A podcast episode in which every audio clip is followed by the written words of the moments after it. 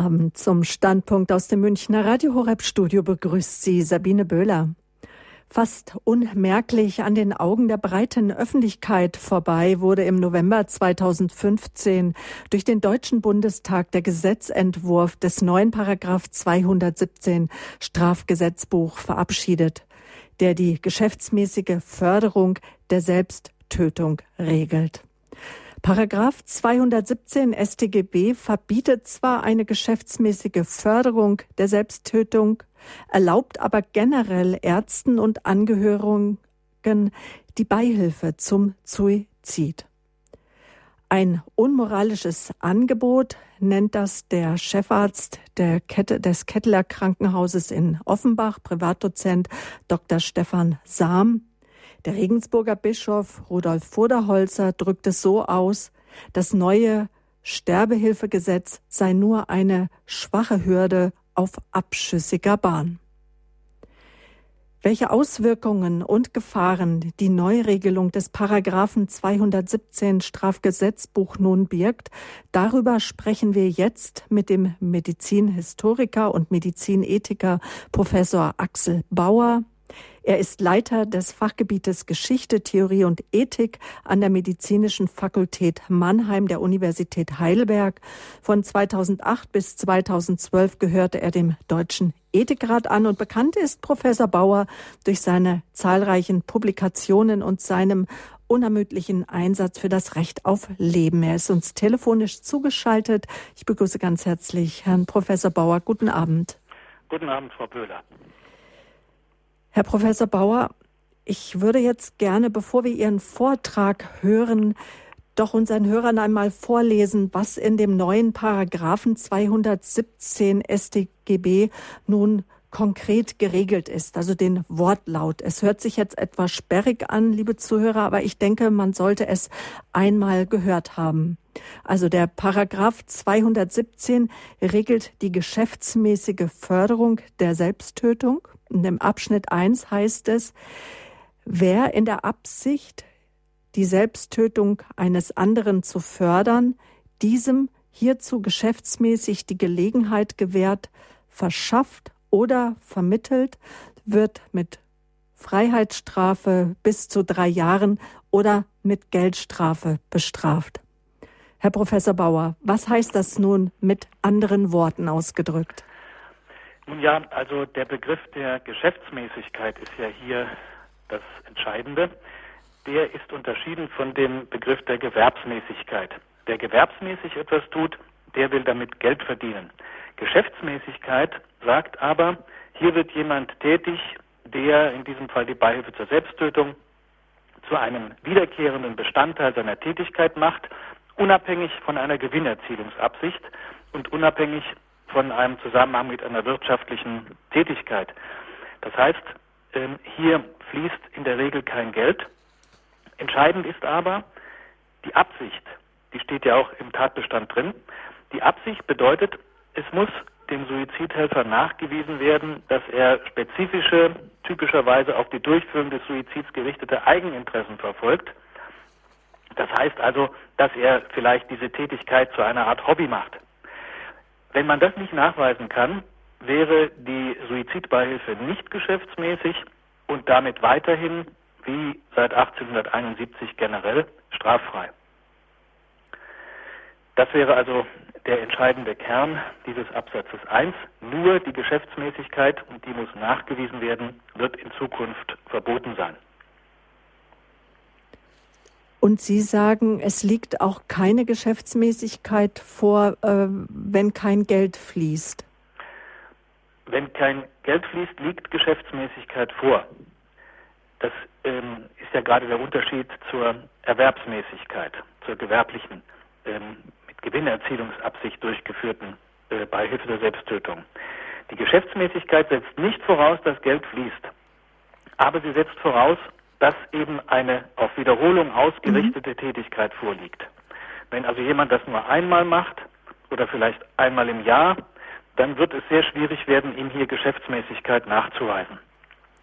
Also da hören wir schon eine Schwierigkeit heraus.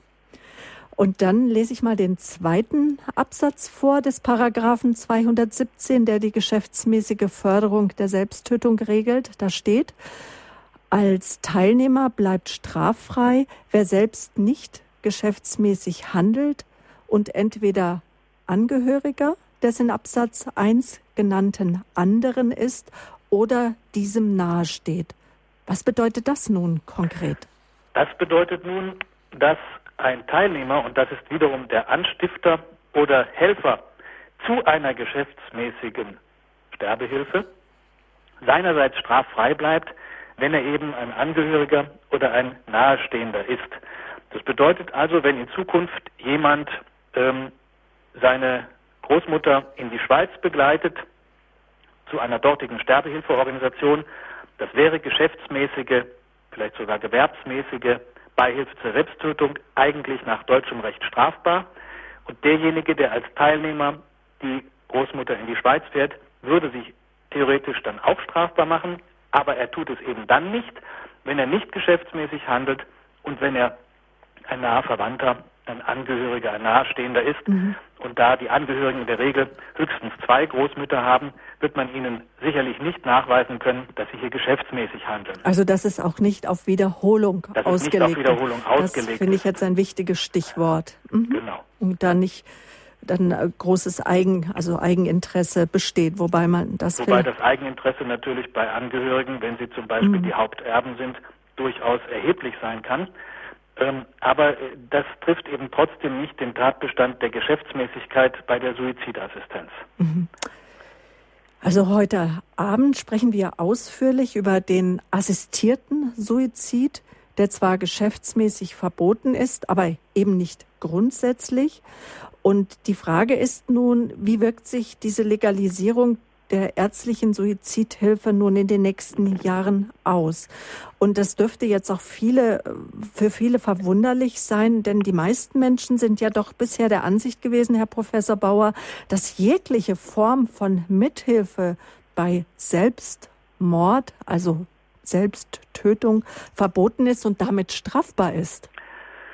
Das war zumindest im Jahre 2011 noch bei einer Umfrage der Fall. 93 Prozent der Mitbürger glaubten das. Aber das war und ist ein Irrtum, sondern bereits seit über 140 Jahren ist die Beihilfe zur Selbsttötung generell nicht strafbar. Und zwar selbst dann nicht, wenn derjenige, der da Hilfe leistet, äh, vom Tod des Betreffenden profitieren würde. Mhm. Sondern hier ist alles völlig legal, weil die Selbsttötung kein Straftatbestand ist. Und ähm, wenn die Selbsttötung kein Straftatbestand ist, dann kann für gewöhnlich auch Anstiftung und Beihilfe nicht strafbar sein. Mhm. Das hat der neue Paragraph 217 jetzt erstmal prinzipiell geändert, aber sozusagen auf einem Nebenkriegsschauplatz. Er hat den Unrechtsgehalt festgemacht an der sogenannten Geschäftsmäßigkeit, äh, die aber nicht, äh, das wird jedenfalls dann im Vortrag von mir zu hören sein, nicht das Entscheidende ist, sondern wie gesagt ein Nebenaspekt und nur der ist jetzt verboten. Nun möchte ich noch mal über Begrifflichkeiten sprechen, bevor wir gleich Ihren Vortrag hören, nämlich was ist der Unterschied nun zwischen dem assistierten Suizid, über den wir jetzt ja bisher gesprochen haben, und äh, nun der aktiven Sterbehilfe? Also die aktive Sterbehilfe, die ist seit langer Zeit durch den Paragraphen 216 des Strafgesetzbuches verboten. Sie unterscheidet sich dadurch, dass bei der aktiven Sterbehilfe der Patient vom Arzt zum Beispiel getötet wird mit seiner Zustimmung, indem der ihm eben ein Gift injiziert zum Beispiel, während bei der assistierten Selbsttötung bleibt die letzte Handlung dem Suizidenten selbst überlassen. Also er nimmt das Gift selbst ein und es wird ihm nicht eingeflößt. Damit hat er sozusagen den letzten Schritt in der Hand, so ist zumindest die juristische Fiktion. In der Praxis werden sich da Überschneidungen und Unschärfen ergeben, weshalb ich den neuen Paragraphen 217 ja auch sehr kritisiere. Aber von der Theorie her ist es eben der Unterschied, die aktive Sterbehilfe ist eine Tötung aufverlangen, so heißt ja auch der Paragraph 216, während der assistierte Suizid, ähm, da bleibt die letzte Handlung, nämlich die Einnahme des Giftes beim Suizidenten. Mhm. Und dann gibt es noch einen Begriff, das jetzt so als letztes, die passive Sterbehilfe. Na, die passive Sterbehilfe, deren Begrifflichkeit nicht sehr gut ist, besser kann man von Sterben lassen sprechen, auch von Therapiebegrenzung oder Therapieabbruch, die ist legal und wird auch sehr häufig angewendet. Das heißt, wenn schwerkranke Patienten in einer für sie hoffnungslosen Situation keine Behandlung mehr wünschen, keine lebenserhaltende Behandlung mehr wünschen, zum Beispiel äh, eine Beatmung oder die Gabe von Antibiotika äh, etc., dann muss diese Behandlung vom Arzt beendet werden, weil er sich sonst einer nicht ähm, gerechtfertigten Körperverletzung schuldig macht. Und dann stirbt der Patient eben sozusagen passiv durch mhm. Nichtbehandlung seiner Grundkrankheit. Mhm. Das ist eine ganz häufige Situation und die wird natürlich gerne ähm, äh, durcheinander gebracht mit äh, dem assistierten Suizid, in dem gesagt wird, wir brauchen jetzt unbedingt den assistierten Suizid, weil die Menschen viel zu lange äh, in aussichtsloser Lage therapiert werden und gequält werden.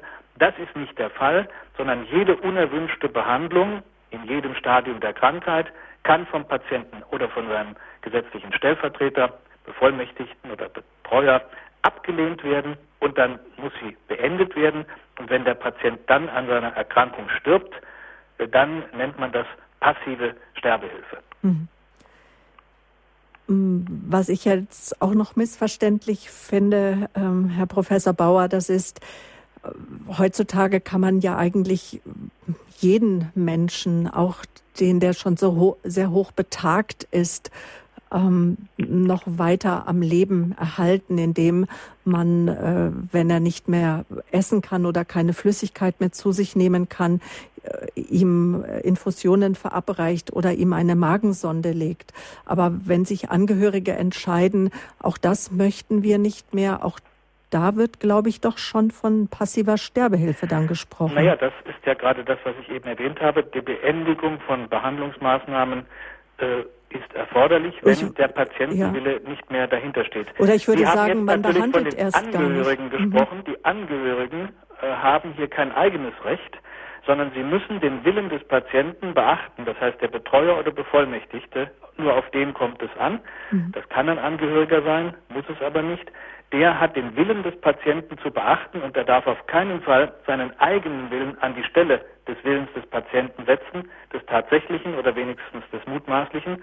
Man muss allerdings davon ausgehen, dass es in der Realität leider oft anders aussieht. Das wäre dann eigentlich keine passive Sterbehilfe mehr, sondern allenfalls Totschlag durch Unterlassen. Aber da wird es jetzt juristisch dann sehr rasch sehr kompliziert. Vielleicht hören wir erstmal den Vortrag an. Dann können wir nämlich äh, hinterher noch die Zweifelsfragen klären, die sich dann ergeben haben. Und dazu möchte ich Sie, liebe Zuhörer, auch schon einladen. Auch äh, Sie können anrufen nach dem Vortrag und sind ah ja eingeladen, mit Herrn Professor Bauer ins Gespräch zu kommen. Und jetzt hören wir den Vortrag heute Abend im Standpunkt das Thema des Medizinhistorikers und Medizinethikers Professor Dr. Axel Bauer Suizidhilfe durch Ärzte und Angehörige Auswirkungen und Gefahren des neuen Paragraphen 217 Strafgesetzbuch. In den letzten Jahren hat sich eine Tendenz gezeigt, das Selbstbestimmungsrecht von Patienten solitär in den Vordergrund zu rücken. Es liegt eine gewisse Tragik dieser Entwicklung darin, dass es ausgerechnet die Sterbehilfe ist, an der sich das Selbstbestimmungsrecht vorrangig bewähren soll. Man gewinnt den Eindruck, dass das Recht auf Selbstbestimmung neuerdings mit einem Recht auf den selbstbestimmten Todeszeitpunkt geradezu identifiziert wird. Die ständig wiederholte Rede vom selbstbestimmten Sterben oder gar vom Sterben in Würde wirkt irritierend, denn man will uns damit einreden, wir hätten enorme Spielräume ausgerechnet beim Sterben und ein ungeplanter Tod sei letztlich würdelos. Sei gesund und fit oder stirb wenigstens rasch. So könnte man jene Alternative in einem knappen Satz zusammenfassen, die uns als Selbstbestimmungsrecht verpackt Tag für Tag mehr oder weniger subtil nahegebracht wird.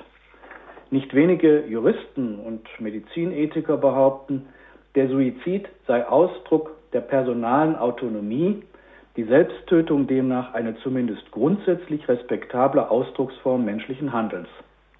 Doch stimmt das wirklich? Die Autonomie im Sinne Immanuel Kants als die Fähigkeit des mit Vernunft begabten Menschen, sich vernünftige und nicht etwa beliebige moralische Gesetze zu geben und nach diesen zu handeln, hat ihren nicht hinwegzudenkenden Grund in der physischen Existenz der Person. Sie ist also Folge und nicht Ursache unserer biologischen Konstitution.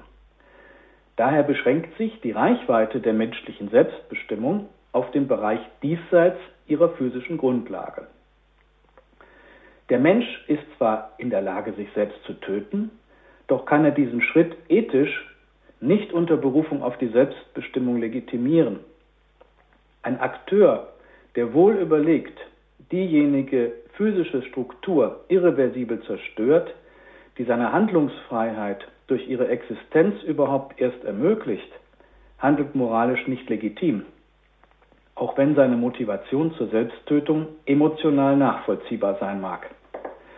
Zudem sind Nachvollziehbarkeit einerseits und moralische Billigung andererseits zwei verschiedene Zugangsweisen zu diesem wie zu anderen ethischen Problemen.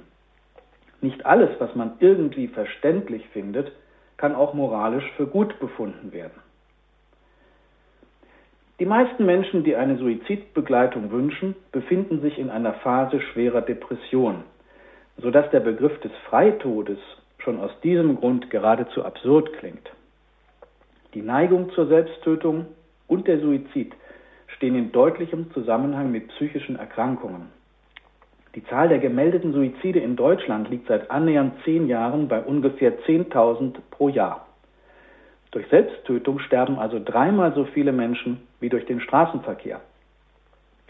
Insbesondere der sogenannte Alterssuizid nimmt signifikant zu.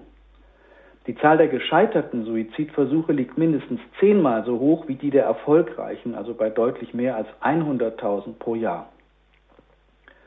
Als Ursache der versuchten Selbsttötungen gelten vor allem psychische Erkrankungen mit depressiver Symptomatik sowie akute und chronische Belastungssituationen, die durch hinzutretende soziale Probleme wie Arbeitslosigkeit, gesellschaftliche Isolation oder Angst vor unzureichender pflegerischer Versorgung bei chronischer Krankheit im Einzelfall als unerträglich erlebt werden.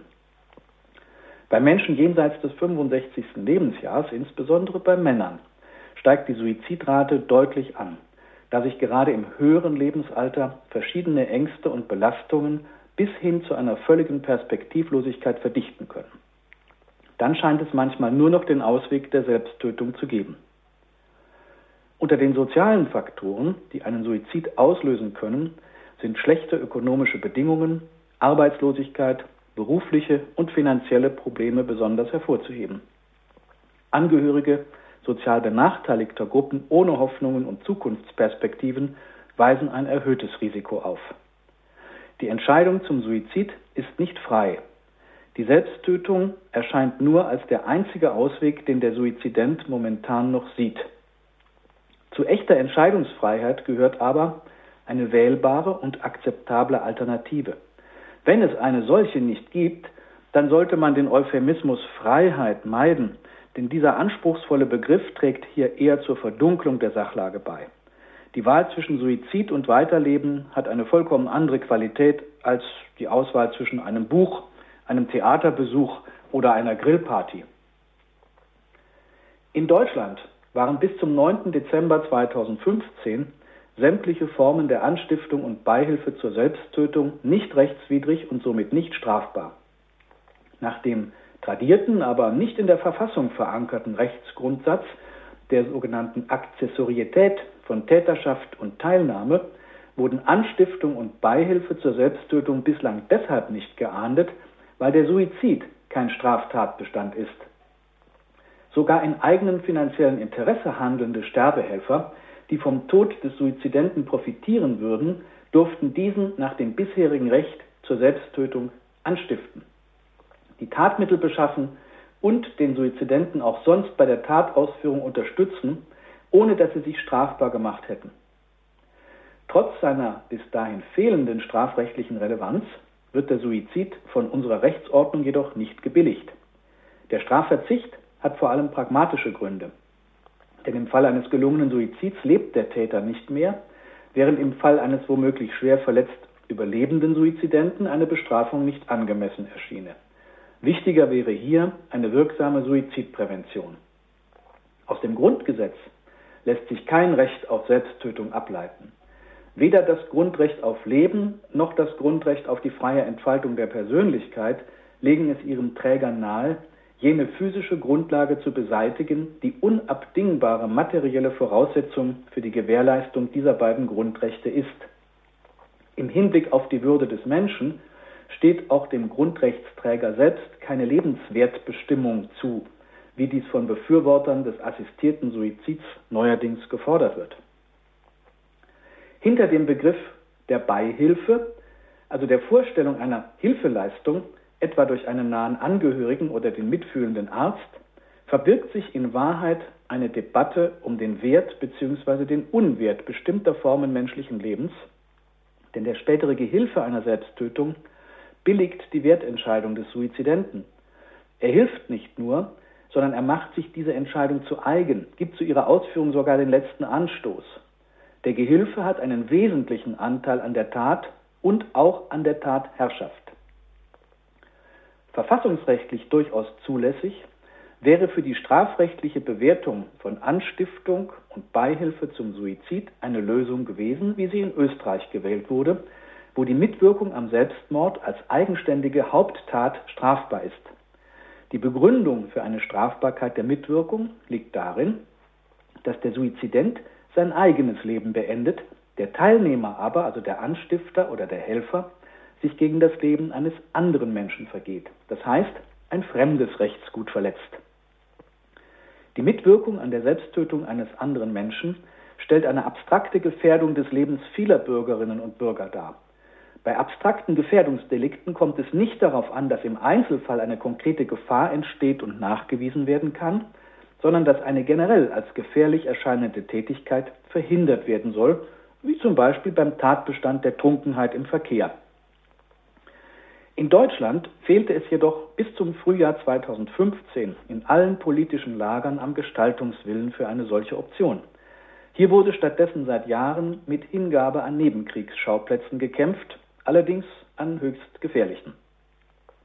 So sollte zu Beginn des Jahres 2013 nach dem Willen der damaligen Bundesregierung aus CDU, CSU und FDP ein Gesetz beschlossen werden, das durch einen neu zu schaffenden Paragraphen 217 im Strafgesetzbuch die gewerbsmäßige Förderung der Selbsttötung unter Strafe gestellt hätte.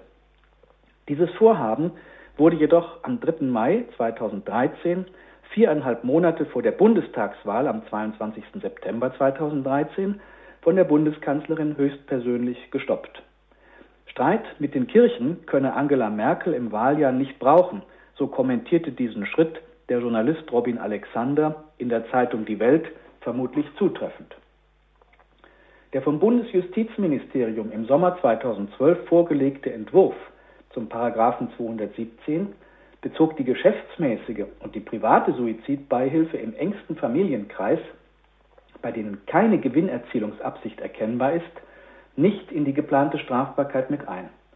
Vereine, die keine gewerbsmäßige Suizidbegleitung im engeren Sinne leisteten, wie etwa Dignitas Deutschland oder Sterbehilfe Deutschland, hätten sich künftig in ihrem Tun sogar legitimiert und geradezu bestätigt fühlen können. Viel interessanter als das, was der Gesetzentwurf zu regeln vorgab, erscheint daher das, was er ausdrücklich ungeregelt lassen wollte und somit geradezu privilegiert hätte. Was waren die offiziell genannten Gründe für diesen sein vorgebliches Ziel verfehlenden Gesetzestrojaner, wie ich ihn damals nannte? Ethisch überzeugende Argumente konnten es jedenfalls nicht sein. Denn eine an sich gute oder wenigstens moralisch neutrale Handlung wird nicht dadurch schlecht, dass sie Geld kostet.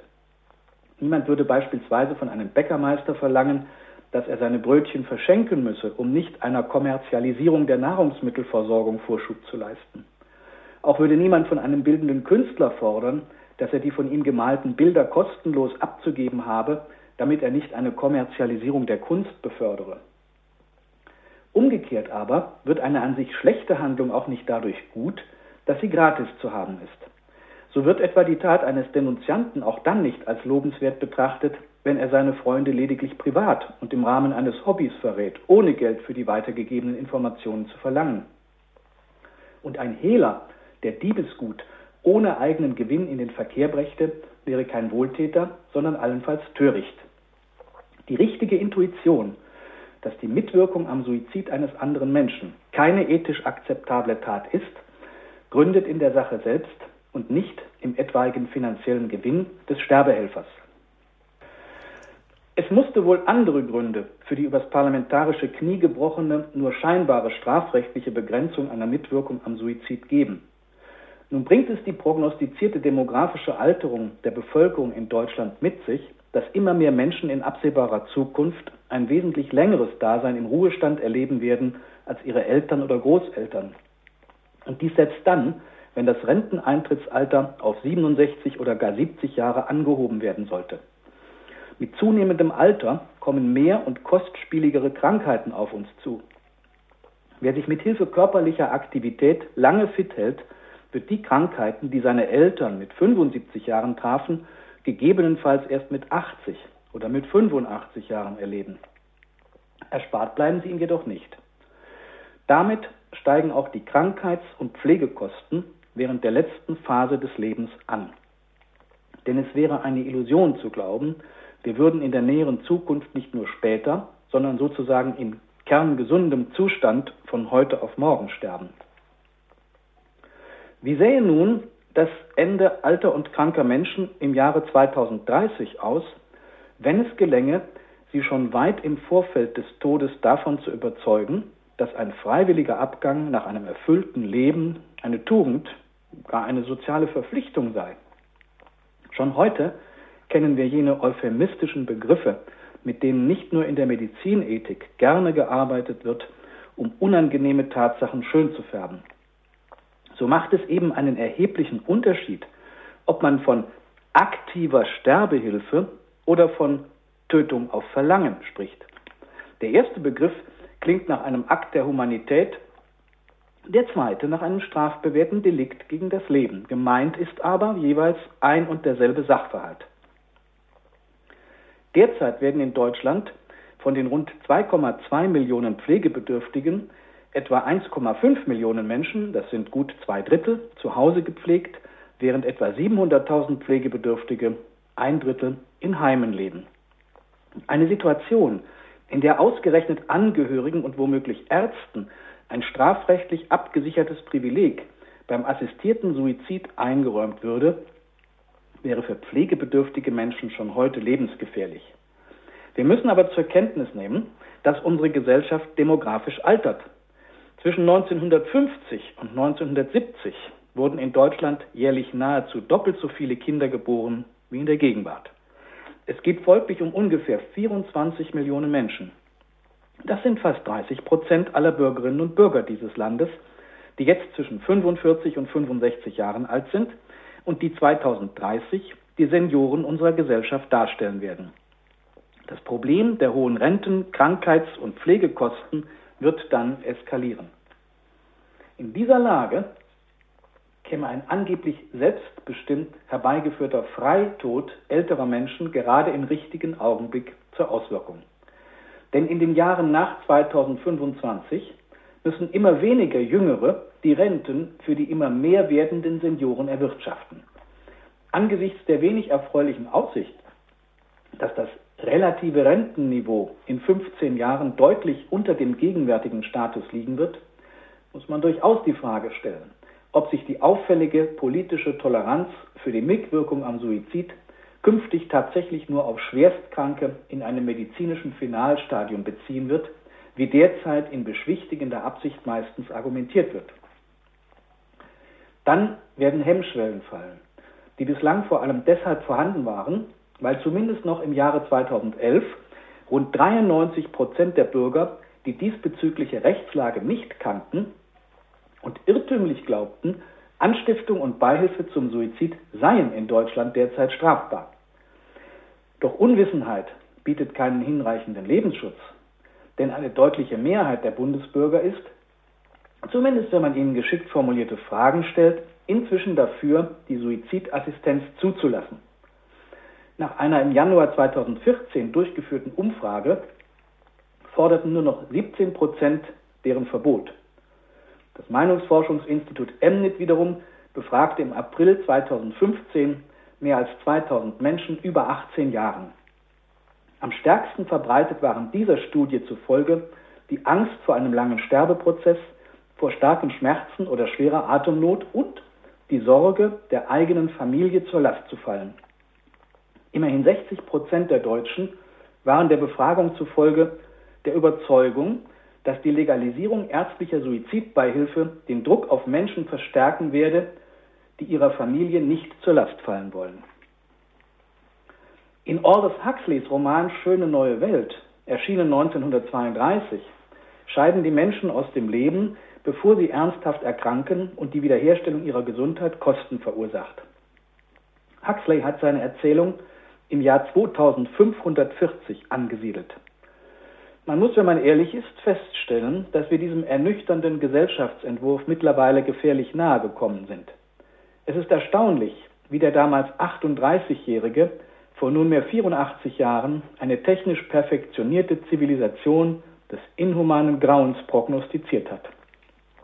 Ob er zu optimistisch war, als er dieses Szenario rund 600 Jahre in die Zukunft verschob? Vermutlich hat er die Geschwindigkeit der Entwicklung unterschätzt. Nun hat der Deutsche Bundestag am 6. November 2015 im zweiten Anlauf tatsächlich ein Gesetz zur Regelung des assistierten Suizids in Form des Paragraphen 217 Strafgesetzbuch verabschiedet. Diesmal war zunächst davon die Rede, dass auch die geschäftsmäßige Suizidhilfe unter Strafe gestellt werden solle. Anders als im Fall der Gewerbsmäßigkeit bei der eine Gewinnerzielungsabsicht bestehen muss, liegt geschäftsmäßiges Handeln bereits dann vor, wenn jemand beabsichtigt, die Wiederholung gleichartiger Taten zum Gegenstand seiner wirtschaftlichen oder beruflichen Betätigung zu machen und dies ohne Erwerbsabsicht. Mit einem entsprechenden Gesetz könne man, so lautete die Hoffnung, die Tätigkeit von Vereinen wie Dignitas Deutschland oder Sterbehilfe Deutschland eindämmen oder gar zum Erliegen bringen. In Verfolgung dieses Ziels hatte die am Ende siegreiche, interfraktionell zusammengesetzte Gruppe von Bundestagsabgeordneten um Michael Brandt von der CDU, Kerstin Griese von der SPD, Katrin Vogler von der Linken, Harald Terpe von den Grünen und Michael Frieser von der CSU am 9. Juni 2015 einen Gesetzentwurf zum Paragraphen 217 Strafgesetzbuch vorgelegt, der in Absatz 1 die geschäftsmäßige Förderung der Selbsttötung unter Strafe stellen wollte. Allerdings sollten gemäß Absatz 2 Anstiftung und Beihilfe zu diesem neuen Delikt dann straffrei bleiben, wenn der Teilnehmer selbst nicht geschäftsmäßig handelt und wenn er entweder Angehöriger des Suizidenten ist oder diesem nahesteht. Abgesehen davon, dass der unscharfe Begriff der Geschäftsmäßigkeit verfassungsrechtliche Probleme mit der im Grundgesetz garantierten Berufsfreiheit aufwirft, bleibt es schleierhaft, weshalb die Autoren des Gesetzentwurfs Angehörigen und dem Suizidenten nahestehenden Personen grundsätzlich altruistische Motive, tiefes Mitleid und Mitgefühl unterstellen, womit deren Straffreiheit begründet werden soll. Diese Sichtweise ist unrealistisch. Auch Angehörige von Heilberufen, also vor allem Ärzte, sollten im Einzelfall vom Tatbestand des Paragraphen 217 Absatz 1 nicht erfasst werden, weil sie, so die Autoren, dann typischerweise gerade nicht geschäftsmäßig handeln würden. Es bleibt da auch im Nebel, welche konkreten Methoden der Suizidbegleitung Brandt und Kollegen für die im Einzelfall legale ärztliche Suizidassistenz im Auge haben, da sie zumindest derzeit nicht beabsichtigen, auch das Betäubungsmittelgesetz zu ändern. Der Gesetzentwurf der inzwischen Gesetz ist, wirft mehr Probleme auf, als er zu lösen in der Lage sein wird. Wie soll man zumal bei Ärzten die Gewissensentscheidung in Ausnahmefällen von regelmäßigem, geschäftsmäßigem Handeln abgrenzen? Vor Gericht zu klären wäre jeweils, mit welcher Absicht und welchem Regelmäßigkeitsbewusstsein die Suizidhelfer handeln. In der Bundestagsdebatte am 2. Juli 2015 betonte Michael Brandt, strafbar solle eindeutig nur ein Handeln sein, das auf Wiederholung angelegt sei. Schwierig wird auch der Umgang mit dem Sterbetourismus in die Schweiz. Zwar ist die dortige geschäftsmäßig organisierte Suizidhilfe nach deutschem Recht jetzt eine Straftat. Das heißt, dass man in Deutschland bestraft werden könnte, wenn man Teilnehmer dieses Sterbetourismus wäre, etwa dadurch, dass man den Suizidenten bei der Fahrt in die Schweiz unterstützt oder selbst das Auto steuert. Aber das neue Gesetz macht eine Ausnahme. Angehörige oder nahestehende Personen bleiben als Teilnehmer straffrei. Kann es dabei schon schwierig werden, das Nahestehen zu definieren, so ergibt sich auch eine grundsätzliche Frage. Denn das Gesetz will prinzipiell verhindern, dass Menschen sich durch organisierte Sterbehilfeangebote zum Suizid direkt oder indirekt gedrängt fühlen. Aber ein direktes oder indirektes Drängen zum Suizid kann man sich am ehesten in Familien vorstellen. Ein Schwerstkranker wird aufmerksam zuhören, wenn die Tochter oder ein enger Freund über eine mögliche Fahrt in die Schweiz sprechen. Diesen Personenkreis jedoch hat die an vielen Stellen ihres Entwurfs mit sozialem Druck argumentierende Gruppe bei der Teilnahme prinzipiell straffrei gestellt. Einen noch weitergehenden Gesetzesvorschlag brachten die Abgeordneten Renate Künast von den Grünen, Petra Sitte von der Linken und Kai Gehring von den Grünen in den Deutschen Bundestag ein. Ihr Entwurf sah vor, dass die Suizidhilfe grundsätzlich straflos bleiben sollte sofern sie einer erwachsenen, frei verantwortlich handelnden Person nach eingehender Beratung geleistet würde. Bestehende rechtliche Unsicherheiten für Ärzte sollten beseitigt und für die organisierte Suizidhilfe durch Sterbehilfevereine Verfahrensregeln festgelegt werden.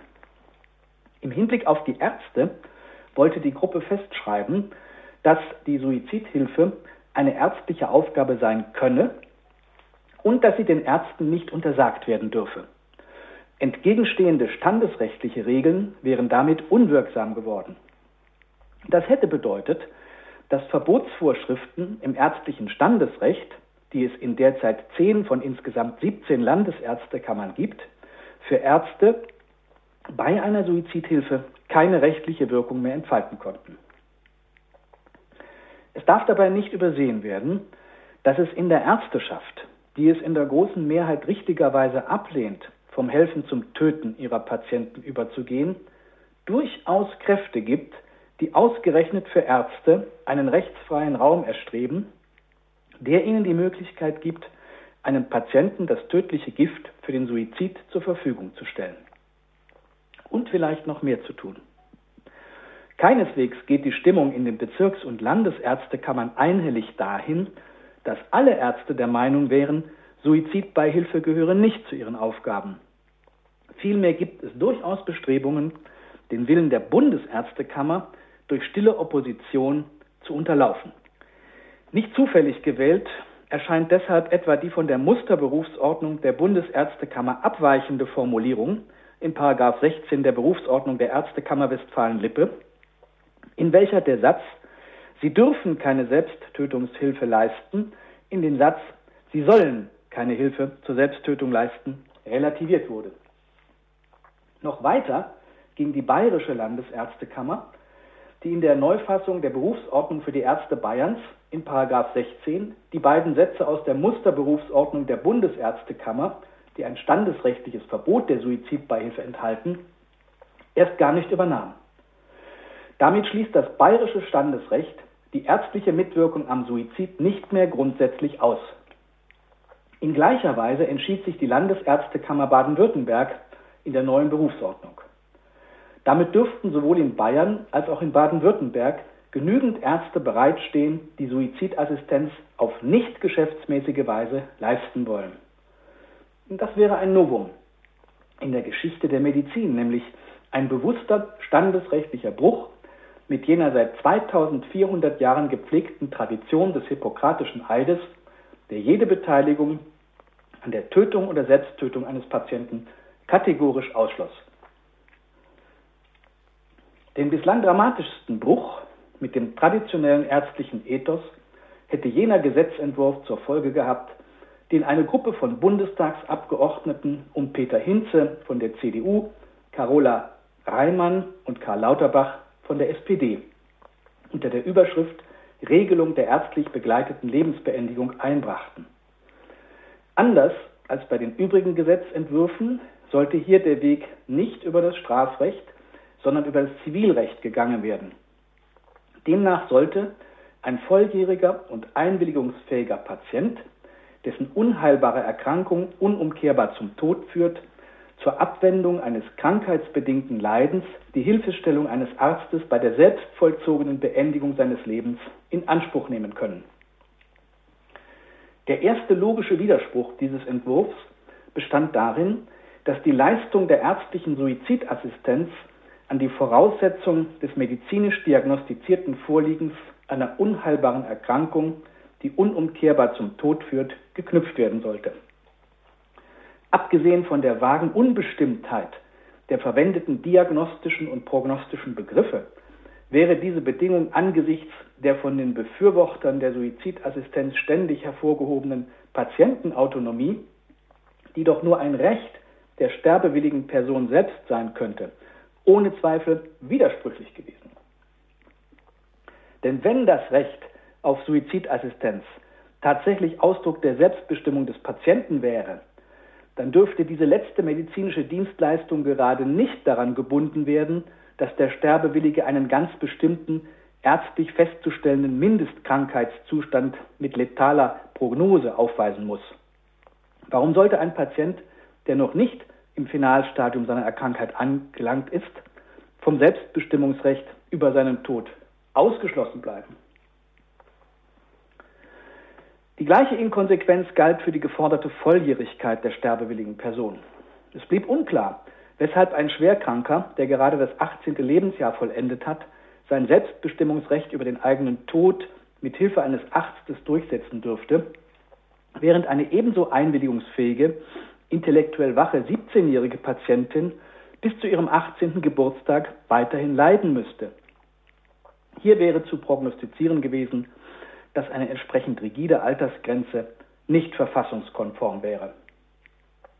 Hinze, Reimann, Lauterbach und Kollegen scheuten sich auch nicht, extreme Szenarien wie etwa, ich zitiere, Tumorerkrankungen, in deren Verlauf der Tumor aus dem Körper wächst, Zitat Ende, in demagogischer Weise auszumalen, indem sie auf, nochmals Zitat, die damit verbundenen Entstellungen und unangenehmen Gerüche verwiesen die beim Patienten zudem einen unerträglichen Ekel hervorrufen, der auch die Ablehnung der eigenen Person umfassen kann. Zitat Ende. Wenn durch die Annahme dieses Gesetzentwurfs die ärztliche Mitwirkung am Suizid vom Staat legitimiert worden wäre, dann wäre nicht nur die subjektive Hemmschwelle gesunken, diese Mitwirkung auch tatsächlich in Anspruch zu nehmen. Es würde zugleich der soziale Druck zunehmen, dass Sterbeunwillige die Nichtinanspruchnahme dieser Gesundheitskosten sparenden Dienstleistung begründen müssten. Wenn lebenserhaltende Therapien oder der Tod als gleichwertige Alternativen gesehen würden, dann würde derjenige Patient, der sich für die Lebenserhaltung entschiede, seinen Angehörigen und der Gesellschaft gegenüber rechenschaftspflichtig. Denn er verursachte in der Folge weitere Kosten für Kranken, Pflege- und Rentenversicherung, dieser Nachbar, der sich für die Suizidbeihilfe entschieden hätte, nicht mehr aufwürfe. Das Leben wäre dann nur noch eine von zwei möglichen Alternativen. Dieser Erwartungs- und Entscheidungshorizont eröffnete sich dem Betroffenen ausgerechnet in einer gesundheitlichen Lage, in der er ohnehin schwach und an der Grenze seiner Entscheidungsfähigkeit angelangt wäre. Der assistierte Suizid war bislang in Deutschland nur deshalb ein Randphänomen, weil das zur Selbsttötung häufig verwendete Gift Pentobarbital nach 13 des Betäubungsmittelgesetzes lediglich in der Veterinärmedizin zum Einschläfern von Tieren verordnet werden darf. Wer die deutschen Ärzte jetzt zu wirkungsvollen Todeshelfern machen will, der müsste auch Änderungen am Betäubungsmittelgesetz vornehmen. Keiner der drei liberalen Gesetzentwürfe bekannte sich jedoch zu diesem logisch konsequenten Schritt. Soll die Öffnung des Giftschranks womöglich erst im zweiten Schritt erfolgen, wenn kein Kritiker mehr so richtig hinschaut und das im bevölkerungsreichsten Land Europas, das zugleich über die höchste Zahl an Ärzten verfügt. Der oft beklagte Sterbehilfetourismus würde sich künftig von der Schweiz nach Deutschland umkehren. Denn gerade in Süddeutschland, in Bayern und Baden-Württemberg würde sich in kurzer Zeit eine umfassende Suizidhilfeinfrastruktur etablieren. Aus der anfänglichen Debatte um ein Verbot der organisierten Mitwirkung am Suizid ist im Laufe des Jahres 2015 eine Diskussion um die gesetzlich geregelte Organisation der Beihilfe zur Selbsttötung geworden. Es geht inzwischen nicht mehr um die Einschränkung, sondern um die straffreie Ermöglichung dieser Tat, insbesondere für Angehörige und Ärzte. Da es jetzt nur zu einem Verbot der geschäftsmäßigen Suizidbeihilfe gekommen ist, signalisiert der Gesetzgeber, dass nicht geschäftsmäßige und privat geleistete Sterbehilfe staatlicherseits akzeptiert und legitimiert sind. Die Abgeordneten Patrick Sensburg, Thomas Dörflinger, Peter Bayer und Hubert Hüppe, alle von der CDU, hatten dem Deutschen Bundestag als einzige Gruppe einen restriktiven Gesetzentwurf zum Paragraphen 217 vorgelegt. Durch diesen Entwurf sollten Anstiftung und Beihilfe zum Suizid ausnahmslos als Straftatbestände angesehen und mit einer Freiheitsstrafe von bis zu fünf Jahren geahndet werden. Insbesondere sollte es keine Ausnahmen und Privilegien für Angehörige oder Ärzte geben, schon der Tatversuch sollte strafbar sein. Nun sind Angehörige ebenso wie Ärzte gerade diejenigen Personen, denen man eine Beteiligung am Suizid eines ihnen nahestehenden Menschen am allerwenigsten erlauben darf. Nahe Angehörige sind immer auch emotional involviert, wenn es um die schwere Erkrankung eines Patienten oder einer Patientin geht. Fremdes Leid wird als eigenes Leid erlebt und erst dadurch manchmal unerträglich. Angehörige leiden mit und so kann es zum für den Kranken tödlichen Mitleid kommen. Durch die persönliche Nähe entstehen auch emotionale Verstrickungen, bei denen dann nicht mehr differenziert werden kann, ob der Sterbewunsch primär vom Kranken ausging oder ob dieser sich den gefühlten Strebungen seiner Angehörigen subtil angepasst hat. Ferner stellt sich die Frage der strafrechtlichen Nachweisbarkeit von Tötungsdelikten, sofern Angehörige vom Geltungsbereich des Paragraphen 217 ausgenommen sind. Wenn der schwerkranke Patient tot ist und der leere Giftbecher neben ihm steht, werden Kriminalpolizei und Staatsanwaltschaft nicht mehr aufklären können, ob der Verstorbene das Gift, das man ihm hingestellt hat, selbst getrunken hat, das wäre Beihilfe, oder ob man es ihm eingeflößt hat, das wäre Totschlag oder Mord. In einem Londoner Krankenhaus starb Anfang Dezember 2015 eine 50-jährige Patientin die durch einen Gerichtsbeschluss des England and Wales Court of Protection durchgesetzt hatte, dass lebenserhaltende medizinische Maßnahmen beendet werden mussten. Nach einem Selbstmordversuch Anfang September 2015 mit anschließendem Nierenversagen hatten Dialysegeräte die Frau am Leben gehalten. Ihre Aussicht auf vollständige Genesung war nach dem Urteil der behandelnden Ärzte gut. Trotzdem erging die Gerichtsentscheidung zugunsten des Selbstbestimmungsrechts der Frau, da sie psychisch zurechnungsfähig und damit in der Lage sei, sich gegen ein Leben zu entscheiden, das nach ihrer Ansicht nicht lebenswert war. Bei der damals 49-Jährigen war im Dezember 2014 Brustkrebs entdeckt worden. Auch finanziell war sie ruiniert. Ihre Tochter gab an, die Werte ihrer Mutter und die Entscheidungen, die sie getroffen habe, hätten immer auf Grundlage des Aussehens, sowohl ihres eigenen wie auch dessen anderer Leute beruht, auf der Basis von Geld und der Möglichkeit, um jeden Preis einen Lebensstil zu pflegen, den sie funkelnd nannte. Der am 7. September 2015 missglückte Suizidversuch, der schließlich zum Nierenversagen geführt hatte, war mit Hilfe von 60 Tabletten des Schmerzmittels Paracetamol ausgeführt worden. Ein vergleichbarer Fall wäre in Deutschland ebenso möglich.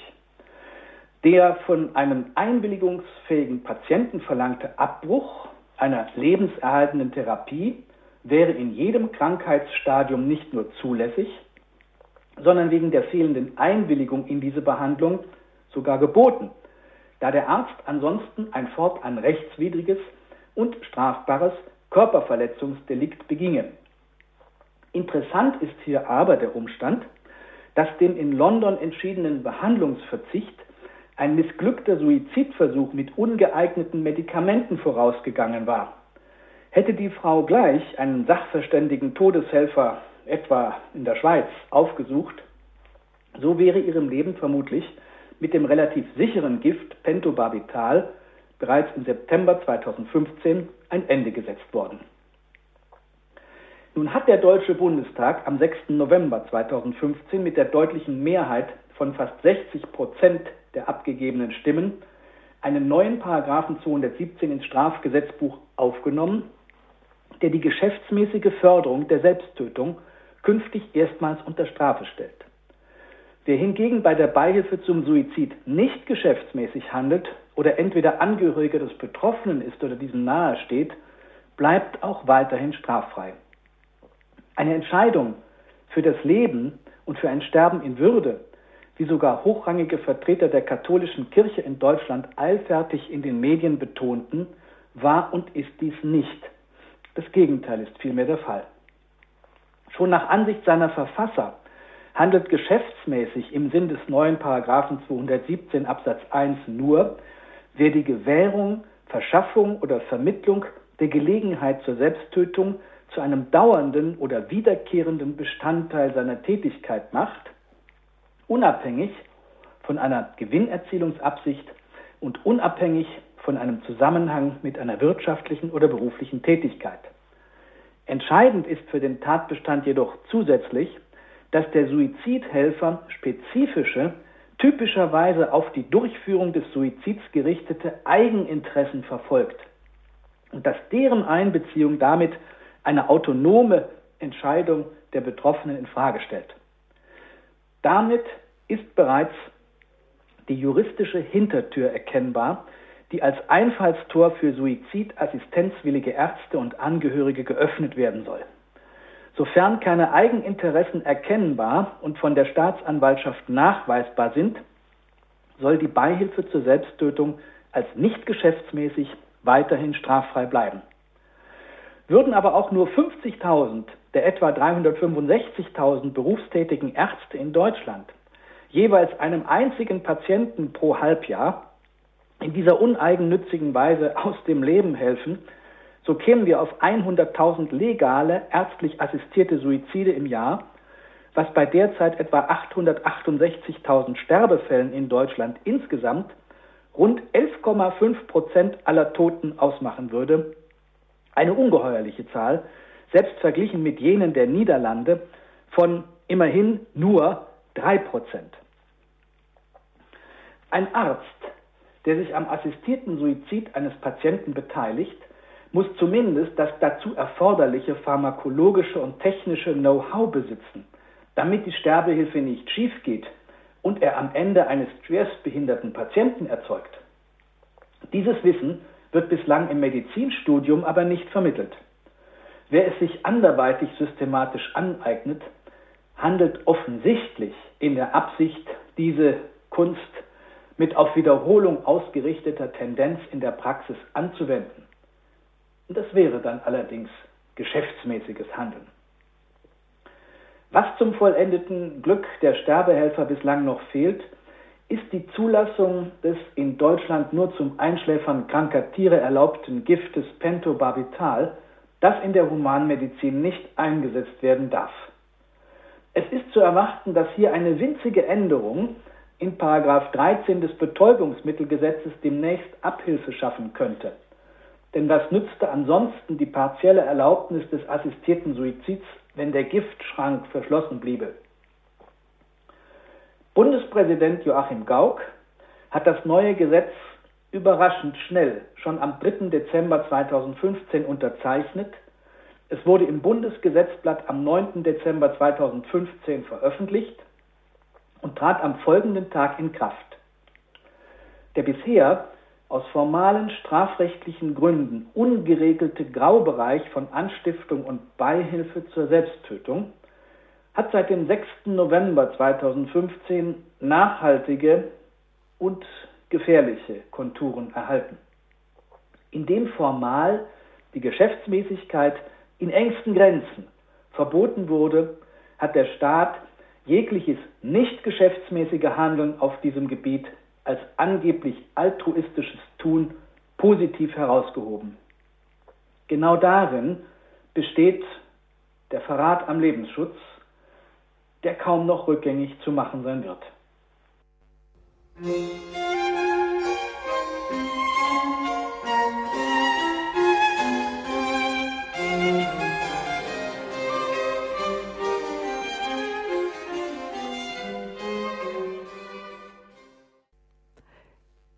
Standpunkt sprechen wir über die Auswirkungen und Gefahren des neuen Paragraphen 217 Strafgesetzbuch, der die Beihilfe zum Suizid durch Ärzte und Angehörige regelt. Suizidbeihilfe durch Ärzte und Angehörige, Auswirkungen und Gefahren des neuen Paragraphen 217.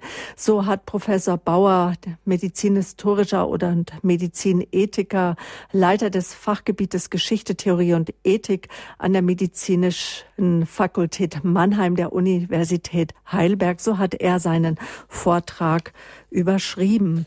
Und man könnte seinen kritischen Anmerkungen, seinen Gefahren mit seinen Gedanken zu den Gefahren des Paragraphen 217 auch so ausdrücken, dass man fragt, ja, was ist, wenn ein Suizidversuch missglückt, weil zum Beispiel der Tathelfer, ein Arzt, sich mit der entsprechenden Dosierung und Handhabung nicht der Giftmittel nicht entsprechend auskennt. Zur Erinnerung, Beihilfe zum Suizid ist nach wie vor nicht, also nach wie vor straffrei, wenn nicht gewerbsmäßig und somit regelmäßig betrieben. Oder die nächste Frage wäre, was ist, wenn in Deutschland das Betäubungsmittelgesetz geändert werden würde, wie Professor Bauer ausführt, führte eine winzige Änderung des Paragraphen 13, das bisher nur zum Einschläfern kranker Tiere erlaubte Gift Pentobarbital kann dann in der Humanmedizin eingesetzt werden. Oder noch ein weiterer Gedanke, einen letzten möchte ich noch aufgreifen. Was ist zum Beispiel, wenn der Gedanke immer weiter zunimmt, dass man als älterer, als alter, kranker Mensch eine Belastung ist für die Angehörigen genauso wie für die Solidaritätsgemeinschaft, die Krankenkassen, die Pflegeversicherung, den Staat etc. Ja, wenn sich der Gedanke immer mehr verbreitet, ja, wir sollen sterben wollen. Ja, lassen Sie uns miteinander ins Gespräch kommen. Gibt es Fragen zum Paragraph 217 oder grundsätzlich zur Sterbehilfe? Haben Sie eine Idee, wie auch dem Wunsch auf Sterben wollen entgegengewirkt werden kann. Sie sind herzlich eingeladen, sich einzubringen. Vielleicht sind Sie auch äh, in der Hospizarbeit tätig und engagieren Sie sich dort oder haben auch schon mit Angehörigen sich über dieses Thema unterhalten oder vielleicht ist es auch Tabuthema in Ihrer Familie und Sie wissen gar nicht so recht, wie Sie es anbringen wollen. Also Ihre Fragen, Ihre Anmerkungen sind willkommen. Mein Name ist Sabine Böhler und ich bin im Gespräch mit Dr. Axel Bauer. Und jetzt darf ich aus Herzogenaurach schon die Frau Kremer begrüßen. Guten Abend. Ja, guten Abend. Ich habe ein ziemliches Anliegen bzw. Frage. Mhm. Wenn es Gott nicht gibt, ist alles erlaubt. Und durch den Neid des Teufels kam die Sünde und damit der Tod in die Welt. Und das wissen wir ja. das Non Saviam, das er gesprochen hat, ebenso Adam und Eva. Und deswegen, dass wir davon befreit werden, von der Sklaverei, der Knechtschaft der Sünde, ist Jesus für uns ans Kreuz gegangen. Er hat sein Blut für uns vergossen. Jetzt ist die Frage, sind wir Christen oder sind wir nicht? Gibt es die zehn Gebote oder gibt es sie nicht? Diese Frage, die gebe ich mal sofort an den Herrn Professor Bauer weiter. Dankeschön, Frau Kremer, für die Gedanken. Mhm. Ja, ja, Frau Krämer, vielen Dank für die Frage. Die ist natürlich äh, eine letztlich auch theologische Frage. Ich bin gar kein Theologe. Ich muss mich also da sehr vorsichtig äußern und würde sagen, aus christlicher Sicht haben Sie natürlich vollkommen recht.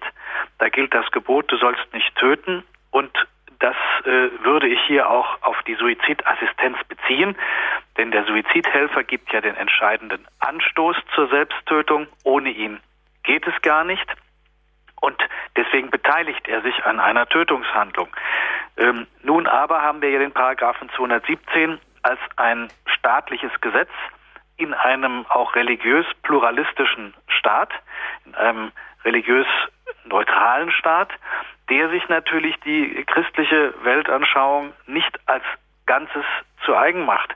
Und da liegt genau das Problem, dass ähm, eben der Staat ein Gesetz gemacht hat, das nicht auf äh, religiösen Fundamenten beruht, sondern eben auf einer ganz spezifischen verfassungsrechtlichen Interpretation. Ob diese Interpretation im Übrigen richtig ist, wird sich noch zeigen, denn es gibt bereits eine Verfassungsbeschwerde gegen das neue Gesetz, allerdings nicht von Lebensrechtlern, sondern von Sterbehelfern, äh, die meinen, dass das Gesetz verfassungswidrig sei, weil es die Sterbehilfe zu sehr einschränken würde.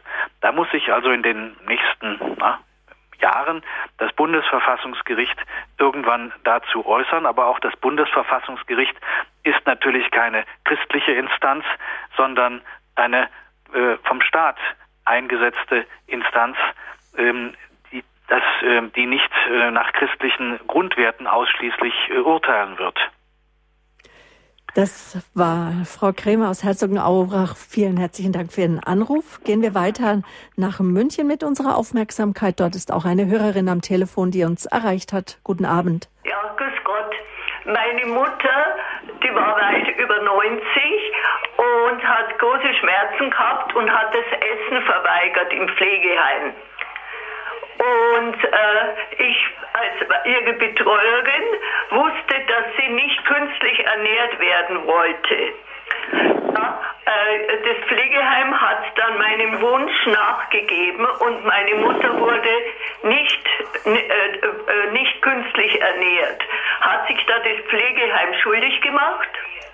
Mhm eine interessante Frage, die man so abstrakt nicht beantworten kann, weil es ja darauf ankommt, was der nachweisbare Wunsch der Mutter gewesen ist. Sofern sie nicht künstlich ernährt werden wollte, war es richtig, äh, keine künstliche Ernährung durchzuführen. Das wäre das, was wir vorhin unter passiver Sterbehilfe äh, gefasst haben.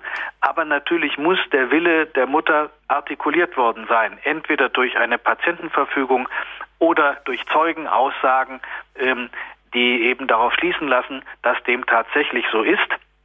Und das Pflegeheim hat natürlich die Aufgabe, äh, nicht einfach äh, den Angehörigen oder dem Betreuer nachzugeben, sondern ähm, sich tatsächlich auch Belege dafür vorlegen zu lassen. Im Zweifelsfall würde das Betreuungsgericht entscheiden, ob diese Belege ausreichend sind.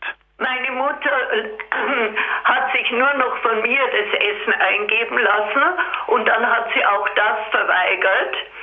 Und äh, mein Bruder hat ihr dann, ähm, hat, hat sie mal gefüttert und dann, wie er weg war, hat sie es ausgespuckt. Es war also ganz eindeutig, sie wollte nicht mehr essen. Mhm. Ja, das wäre natürlich ein Indiz, ähm, äh, dass sie tatsächlich nicht mehr essen wollte. Ähm, ob das ausreicht äh, für den Therapieabbruch, äh, lasse ich jetzt mal dahingestellt sein. Es ist jedenfalls so geschehen und ähm, äh, äh es ist ja auch kein äh, Gerichtsverfahren erfolgt. Insofern ähm, nehme ich an, dass das Pflegeheim richtig gehandelt hat, wenn es dem Wunsch nachgekommen ist. Und dann habe ich noch eine Frage. Mit welcher ethischen Begründung ja, ähm, ist es verboten, äh, sich selbst äh, das Leben zu nehmen? Also das ähm, ist, äh, wie gesagt, erstmal strafrechtlich nicht verboten, äh, sondern, wie Sie mit Recht sagen, kann man es nur äh, moralisch oder mit ethischen Begründungen fassen. Ich habe ja im Vortrag gesagt, dass ähm, unser Leben oder unsere Persönlichkeit zunächst mal unser biologisches Leben voraussetzt und dass ich es daher für illegitim halte, diese Voraussetzung, Kant würde sagen, eine transzendentale Voraussetzung unseres Lebens in Frage zu stellen. Wir haben uns ja das Leben auch nicht selbst gegeben und deswegen ist es moralisch sicher äußerst fragwürdig, sich das Leben selbst zu nehmen. Ähm, das ist natürlich die ethische Seite. Man muss auf der anderen Seite verstehen, dass äh, manche Menschen eben in einer so tiefen Verzweiflung sind, dass sie gar keinen anderen Ausweg wissen. Genau aus diesem Grund hat ja auch der Gesetzgeber auf Strafe für denjenigen verzichtet, der sich töten will und der dabei vielleicht scheitert. Anders sieht es aber beim Suizidhelfer aus, denn der tötet ja nicht sich selbst, sondern er hilft bei der Tötung eines anderen. Und äh, das äh, ist jetzt eben auch vom Gesetzgeber erstmalig immerhin insoweit unter Strafe gestellt worden, als es nicht geschäftsmäßig sein darf. Ich bin nur der Auffassung, dass die Geschäftsmäßigkeit nicht den eigentlichen Unrechtsgehalt widerspiegelt. Denn äh, wenn es nicht geschäftsmäßig erlaubt ist, dann führt das ja dazu, dass gerade derjenige bei der Selbsttötung helfen kann, darf, der es nicht kann, der die Technik nicht beherrscht, der also dilettiert und möglicherweise Schwerstpflegefälle erzeugt oder es geht schief und es stellt sich dann die Frage, muss er nun den Patienten vielleicht gar noch töten, damit die gescheiterte Selbsttötung zu einem Ende kommt. Also der Gesetzgeber hat eigentlich eine ziemlich paradoxe ähm, Regelung getroffen, denn ähm, es ist ja schon ziemlich abstrus, den einzigen Leuten, die die Selbsttötungsbeihilfe wenigstens technisch beherrschen, sie zu verbieten und zu sagen, äh, die anderen dürfen es gerne machen, die es nicht so richtig mhm. können. Für uns Christen, gerade für uns Katholiken, gilt ja auch, was im Katechismus der katholischen Kirche steht. Und dort steht eindeutig eine Handlung oder eine Unterlassung, die von sich aus oder der Absicht nach Tod herbeigeführt um dem Schmerz ein Ende zu bereiten, ist ein Mord, ein schweres Vergehen gegen die Menschenwürde und gegen die Achtung, die man dem lebendigen Gott, dem Schöpfer, schuldet. Vielleicht das noch so als Anmerkung.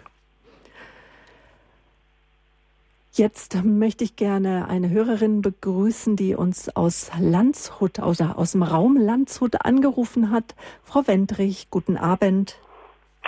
Guten Abend. Ich habe jetzt äh, zwei Aspekte. Mhm. Äh, ich möchte gerne fragen. Ich habe nämlich äh, gehört, dass man in den skandinavischen äh, Ländern den Ärzten viel mehr äh, Schmerztherapie äh, im Studium anbietet, dass sie also praktisch die Menschen schmerzfrei halten können. ist das so? Und warum macht man das bei uns dann nicht, obwohl das meiner Meinung nach der wichtigste Fall wäre, dass die mhm. Menschen keine Schmerzen haben? Die sprechen auf die Palliativmedizin an. Mhm. Genau, und ja. überhaupt, überhaupt auf die Schmerztherapie. Ja. ja. Mhm. ja. Also äh, Frau Wendrich, das ist richtig, dass Deutschland auf dem Gebiet der Schmerztherapie Nachholbedarf hat oder zumindest hatte. Das hat sich in den letzten Jahren deutlich gebessert durch die schon eben erwähnte Palliativmedizin, die also Menschen am Lebensende äh, dort intensiv betreut, insbesondere schmerztherapeutisch. Ähm, auch äh, gibt es inzwischen Unterricht in Palliativmedizin im Medizinstudium und die Palliativmedizin entwickelt sich. Äh, sicherlich gibt es da noch immer Nachholbedarf, aber man kann schon sagen, ähm, eine gut geführte Schmerztherapie kann heute fast, ich muss betonen fast, jeden äh, Schmerz äh, so erträglich machen, dass man nicht deswegen äh, nach Sterbehilfe rufen muss. Das ist ja übrigens ganz äh, eigenartig, dass im Moment die Sterbehilfe so im Gespräch ist, in gerade derjenigen Zeit, in der jedenfalls die Schmerztherapie in der Medizin noch nie so gut war wie heute.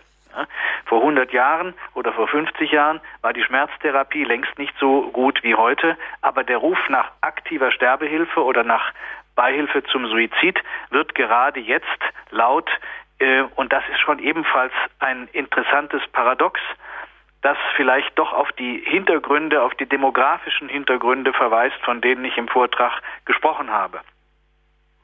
Ja, dann kommt äh, die nächste Frage. Äh, wie könnte man es wieder bewerkstelligen? Äh, ich bin von meinen Großmüttern sehr stark geprägt worden und von meinen Großtanten, die im 19. Jahrhundert noch geboren sind. Und äh, da war äh, die eine Aussage von einer Großtante, werde ich nie vergessen äh, die das widerspiegelt. Die hat mal gesagt, wie ich als kleines Mädchen zu ihr ankam mit dem Rat, sagt sie, äh, du Feferl, du hast jetzt eine Möglichkeit. Entweder du betest mit mir noch die drei Gesatze vom Rosenkranz mit oder du spielst dabei. Also habe ich halt mitgebetet. Und dann sagte sie zu mir diesen Satz. Weißt du, früher waren wir wahnsinnig viel wert. Wir konnten ganz viel arbeiten. Heute sind wir kostbar, weil wir die Zeit zum Beten haben. Wie kann man die Kostbarkeit des älteren Menschen wieder vermitteln und die Kostbarkeit des Gebetes und dadurch die gesellschaftliche Einstellung zum Alter ändern? Ja, das ist natürlich ebenfalls ein schwieriges Problem. Die Rolle des älteren Menschen. Äh, früher galt er als weise ähm, und ähm, hatte Zeit, um mit den Enkeln zu spielen vielleicht. Heute ähm, gibt es einerseits die jungen Alten, ähm, die äh, so tun, als wären sie überhaupt noch jung. Und aber dann im zweiten Teil die alten Alten, die richtig Alten. Und ähm, äh, die sind es eben gerade, über die wir sprechen, die nicht mehr leistungsfähig sind und die natürlich in einer Gesellschaft es schwer haben, in der selbst Ärzte den Ratschlag geben, turne bis zur Urne, also halte dich fit ähm, um jeden Preis. Das äh, ist natürlich ähm, gut gemeint, aber unrealistisch und ähm, es führt dazu, dass das Bild des älteren Menschen eben ein sehr negatives Bild ist. Beginnt äh, in der Werbung, ähm, wo eben doch immer junge Menschen gezeigt werden und wo Alter mit äh, Verfall äh, gleichgesetzt wird. Äh, das ist unsere Situation. Ähm, äh, Sie fragen nun danach, wie man das verbessern kann. Auf der einen Seite werden die Menschen ja in Zukunft etwas länger arbeiten, also bis 67, vielleicht sogar bis 70. Ähm, und man schätzt äh, die älteren Menschen also wieder mehr als Arbeitskräfte. Aber es darf sich natürlich nicht darauf beschränken, dass der Mensch nur als Arbeitskraft gesehen wird. Der Mensch ist ja immer auch Kommunikationspartner. Er ist auf den anderen angewiesen. Er ist eine Person und eine Persönlichkeit. Und diese Persönlichkeit kann sich nur entfalten im Kontakt, in der, im Gespräch, im Zusammensein mit anderen. Äh, und äh, das ist ja etwas, äh, was den älteren Menschen unter Umständen auszeichnet. Er hat, weil er nicht mehr berufstätig ist, mehr verfügbare Zeit als Jüngere. Und wir sollten diese Ressource des älteren Menschen stärker nutzen. Ich glaube nicht, dass es um Nutzen geht. Ich glaube, dass man wieder lernen muss, es zu schätzen und das ist die Voraussetzung. Das ist die Voraussetzung, selbstverständlich. Ich denke, äh, mhm. dass der, der Mensch selber, wie kann man den Menschen selber wieder als kostbar schätzen? Äh, egal äh, wie alt er ist, ein mhm. paar Tage, 90, 100, ja. dass der Mensch selber kostbar ist. Wie können wir das ähm, wieder ähm, ja, halt, in die Gesellschaft tragen? Ja. Ja, ähm, wie gesagt, es ist eine schwierige Aufgabe in, in unserer derzeitigen Gesellschaft, ähm, den alten Menschen ähm, dies äh, auch selbstbewusst zu machen, weil sie sich ja selber auch eher an den Jüngeren orientieren. Ähm, und hier müsste ein gewisses Umdenken einsetzen, gerade auch angesichts der Tatsache, dass wir ja in der Zukunft ähm, mehr ältere Menschen und weniger jüngere Menschen haben werden durch die demografische Situation. Und äh, die älteren Menschen müssen wohl auch selbst dazu beitragen. Das heißt, sie müssen sich selbst in den gesellschaftlichen Diskurs einbringen. Sie müssen selbst auch ein äh, gewisses Bewusstsein, ein Selbstbewusstsein entwickeln und sich nicht äh, passiv irgendwie in die Ecke drängen lassen. Also es ist nicht nur eine Frage, ähm, wie behandelt man mhm. ältere Menschen, sondern es ist sicher auch eine Frage, wie können ältere Menschen selbst aktiv bleiben und aktiv werden, um auch auf sich, ihre Persönlichkeit und ihre Rechte und Pflichten aufmerksam zu machen. Mhm. Frau Wendrich, das ist eine wirklich wichtige Frage, die Sie da umtreibt. Und ich denke, gerade da sind auch gläubige Menschen und auch Radio Horeb-Hörer gefragt, da einfach auch die Stimme zu erheben und auch zu erzählen von ihrer Beziehung zu Jesus und was jeder Mensch wert ist und das Leben lebenswert ist bis zur letzten Stunde. Dankeschön für Ihre Impulse und auch für Ihre aufrüttelnden Fragen, Frau Wendrich. Vergelt's Gott und eine gesegnete Zeit allen. Ja. Dankeschön. Auf Wiederhören, Frau Wendrich. Auch Sie können anrufen. Es ist noch Zeit. Die Nummer 089 517 008 008. Wir sind im Gespräch mit Professor Dr. Axel Bauer, Medizinhistoriker und Medizinethiker an der Medizinischen Fakultät Mannheim der Universität Heidelberg. Der Paragraph 217, Herr Professor Bauer, der verbietet zwar eine geschäftsmäßige Förderung der Selbsttötung, erlaubt aber generell Ärzten und Angehörigen die Beihilfe zum Suizid. Und ähm, die Überschrift hat mich sehr angesprochen. Ein unmoralisches Angebot nennt es der Chefarzt vom Kettler Krankenhaus Offenbach, Privatdozent Dr. Stefan Sahm in einem wirklich großseitigen Artikel in der Frankfurter Allgemeinen Zeitung. Ähm, Anfang November war das kurz bevor der Paragraph 217 verabschiedet wurde. Nun die Frage an Sie. Lassen Sie uns in die Zukunft blicken. Wie kann sich nun eine Legalis die Legalisierung der äh, ärztlichen Suizidhilfe in den nächsten Jahren auswirken?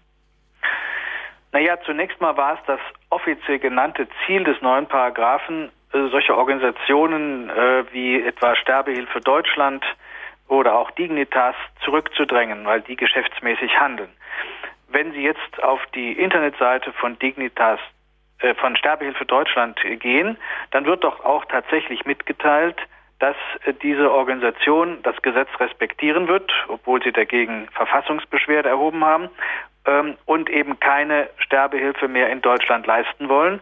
Zugleich wird aber verwiesen auf die entsprechende Seite Sterbehilfe Deutschland in der Schweiz, äh, sthd.ch, oh, die zurzeit äh, eine Internetbaustelle ist, wo aber damit zu rechnen wird, sein wird, dass in Kürze eben Sterbehilfe Deutschland die Tätigkeit in der Schweiz unbehelligt vom deutschen Gesetz äh, fortsetzen wird. Das heißt, äh, das Erste, was das Gesetz bewirkt, äh, ist wohl, dass der Sterbehilfe-Tourismus, wie man es nennt, in die Schweiz sich eher noch verstärken wird. Ähm, so dann ist natürlich die Folge, dass jetzt klargestellt ist, wer nicht geschäftsmäßig, das heißt nur hin und wieder und nicht mit Wiederholungsabsicht handelt, der kann das machen, sofern ihm dafür die Möglichkeiten offen stehen. Das heißt zum Beispiel die richtigen Medikamente vorhanden sind. Äh, derzeit, wie gesagt, das Pentobarbital äh, ist in der Schweiz äh, zu erhalten, aber noch nicht in Deutschland. Das hat der Paragraph 13 des Betäubungsmittelgesetzes verhindert. Aber ähm, ich würde zunächst mal damit rechnen, dass in absehbarer Zeit auch das Betäubungsmittelgesetz vielleicht seinerseits geändert wird, liberalisiert wird, sodass dieses Pentobarbital auch bei uns äh, im Verkehr gebracht werden kann und auf ärztliche Verschreibung hin äh, dann eben auch verfügbar sein wird. Ähm, moralische Veränderungen, äh, vor denen wir ja hier stehen, brauchen ja immer eine gewisse Zeit. Ähm, das heißt, das neue Gesetz wird seine Wirkungen entfalten, nicht in einem halben Jahr, aber in drei, vier oder acht Jahren wird es seine Wirkung entfalten. Das heißt, die der assistierte Suizid in den genannten Grenzen wird hoffähig werden. Er mhm. wird, da er nicht strafbar ist, sondern privilegiert ist durch den Paragraphen 217, es wird sich eben einbürgern, dass man auf äh, diese Weise aus dem Leben scheiden kann. Und wenn das der Nachbar so gemacht hat, äh, mhm. kann es sein, dass die Familie auch äh, fragt oder derjenige sich selber fragt, warum mache ich das nicht auch? Ich könnte meine Angehörigen von der Pflege entlasten. Also ich denke, es ist der erste Schritt äh, jetzt getan worden, nicht zur Verhinderung des assistierten Suizids, sondern ganz im Gegenteil. Dieser assistierte Suizid wird verstärkt zur Auswirkung kommen in den nächsten Jahrzehnten. Mhm. Studien in den USA belegen auch, dass Suizidhandlungen verführen zu Imitation, zu, ja, zur, zur Imitation, ja. Nachahmung und, und, und gleichsam infektiös wirken, wie auch äh, zu lesen war im Internet. Ähm, jetzt haben wir noch wieder Hörer, zwei Hörer, zwei Damen.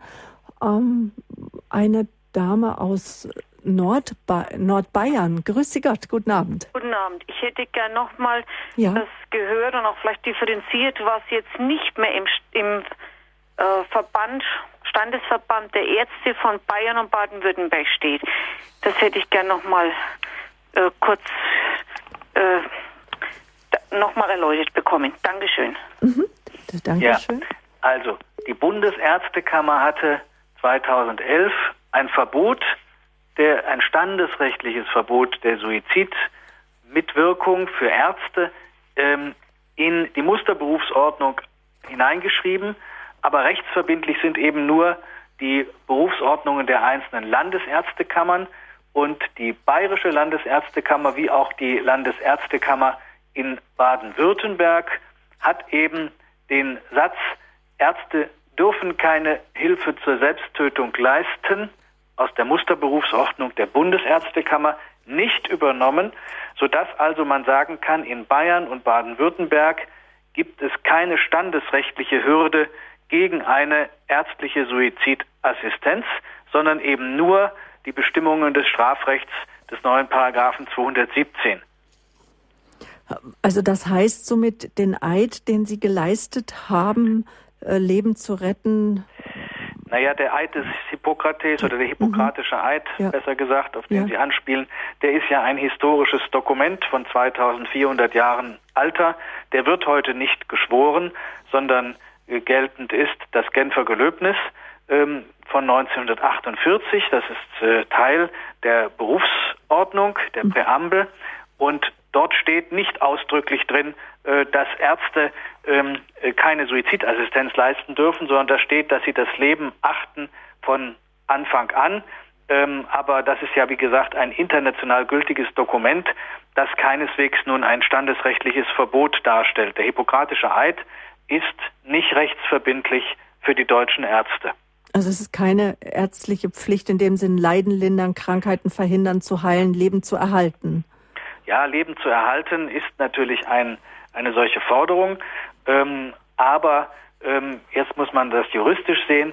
Äh, das ist kein ausdrückliches Verbot der Suizidassistenz, vor allem dann nicht, wenn diese eben wie jetzt im Strafrecht geregelt ist. Das Strafrecht hat immer Vorrang vor standesrechtlichen Besonderheiten und standesrechtlichen Spezialbestimmungen. Mhm. Also ein Arzt, mhm. der sich äh, an das Strafrecht hält, ist in der Regel auf der sicheren Seite. Das Standesrecht ist da ein sehr ähm, stumpfes Schwert. Mhm.